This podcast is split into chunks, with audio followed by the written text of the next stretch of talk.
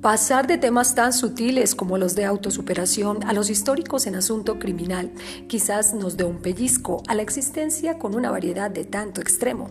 En el siguiente relato les estaré comentando brevemente sobre los asesinos en serie más renombrados de las últimas décadas, no sin antes poder resaltar la labor que tuvo John Douglas en los 25 años que trabajó en el FBI desde los años 70 quien utilizó por primera vez el término asesino en serie para meterse en la cabeza del criminal, poderlo entender y de esa manera detener todos estos atroces eventos. Fue precisamente Douglas quien llegó a entrevistar a algunos de los condenados más famosos y peligrosos de la historia, como son Ted Bundy, Charles Manson y el reconocido payaso asesino John Wayne. Todos ellos inspiración para películas como El silencio de los inocentes o The Mind Hunter. Ted Bundy secuestró y asesinó brutalmente a 30 mujeres en los Estados Unidos durante 1974 y 1978. Se cree además que fue responsable de otras 40 víctimas sin resolver por el momento. Se hacía pasar por discapacitado por alguna persona con algún tipo de superioridad social, como lo es un político, por ejemplo. Una vez las asesinaba, también las violaba torturaba y desmembraba, llegando a guardar recuerdos como sus cabezas a forma de trofeo. Fue arrestado en 1979 y ya en enero de 1989 condenado a la silla eléctrica. El payaso asesino famosísimo John Wayne Gacy era un depredador sexual. En 1968 fue condenado a 10 años de prisión por asaltar sexualmente a dos jóvenes. Su buena conducta produjo que esta sentencia se redujera a tan solo 18 meses. Tras salir de las rejas, se casó por segunda vez, le fascinaba disfrazarse como Pogo, el payaso, en las fiestas vecinales. Seis años luego de prisión fue arrestado nuevamente por un supuesto secuestro. Con la investigación se descubrió que John había asesinado a 33 personas las había enterrado prácticamente en su casa y cercano a un río porque se le había acabado el espacio para seguir sepultando a sus víctimas. Torturó y violó a autoestopistas, mendigos, gigolos y jóvenes del lugar. Fue ejecutado en 1994. Jeffrey Dahmer, o el carnicero de Milwaukee, asesinó a 17 hombres y jóvenes durante 13 años. Fue acusado además de necrofilia, canibalismo, desmembramiento. Algunas de sus víctimas lograron escapar. Una tan solo logró llegar a la policía. Cuando los agentes llegaron al hogar de Daphne, descubrieron una dantesca y aterradora creación basada con los restos de sus víctimas que estaban unidos entre sí. Fue llevado ante la justicia en 1994 y asesinado más tarde en la correccional de Columbia.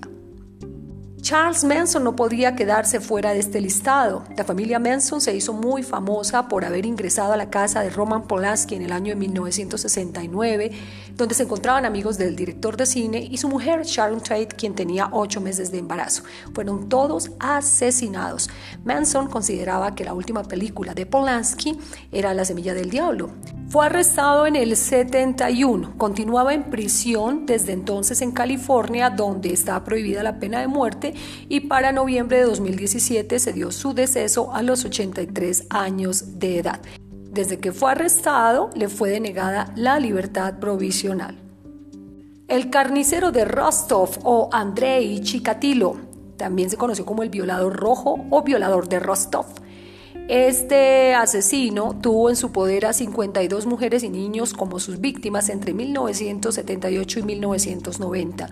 Su primer crimen fue el de una niña de 9 años, con la cual este asesino descubrió que su placer sexual solo se activaba cuando apuñalaba y descuartizaba cuerpos de mujeres y niños. De Manuel Blanco Roma Santa, oriundo de España, se decía que era un licántropo la licantropía fue oficialmente decretada como una enfermedad clínica. Durante años asesinó a nueve personas, entre mujeres y niños. Cuando fue arrestado, alegó que una maldición le tenía poseído y que éste se transformaba en un lobo que atacaba a sus víctimas. Zodiac El asesino del Zodíaco actuó entre 1968 y 1969. Primero, parecían crímenes sin conexión, pero el asesino envió una carta a la policía en la que se atribuía 37 víctimas. El mayor sospechoso fue Arthur Lake Allen, quien por falta de pruebas nunca llegó a ser condenado. Este falleció en los 90, por lo que el caso quedó prácticamente cerrado, aunque se reabrió en 2007. El alemán Peter Kürten asesinó a nueve personas e intentó matar a otras siete. Además, agredió sexualmente a casi más de 80 personas. Violaba, degollaba, apuñalaba a sus víctimas, mujeres, niños, Después de robarles la vida, se bebía su sangre. En una ocasión llegó a asesinar a una niña y minutos después envió una carta a las autoridades con un mapa de la localización.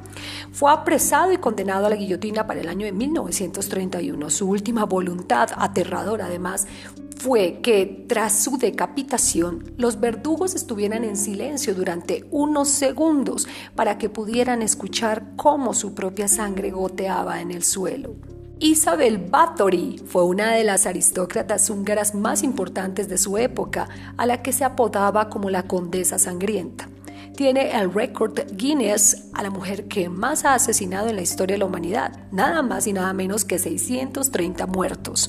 La condesa pensaba que para evitar envejecer, ella debía bañarse y beber además la sangre de sus doncellas vírgenes. Murió en 1614 cuando fue condenada a vivir emparedada en su castillo de Hungría.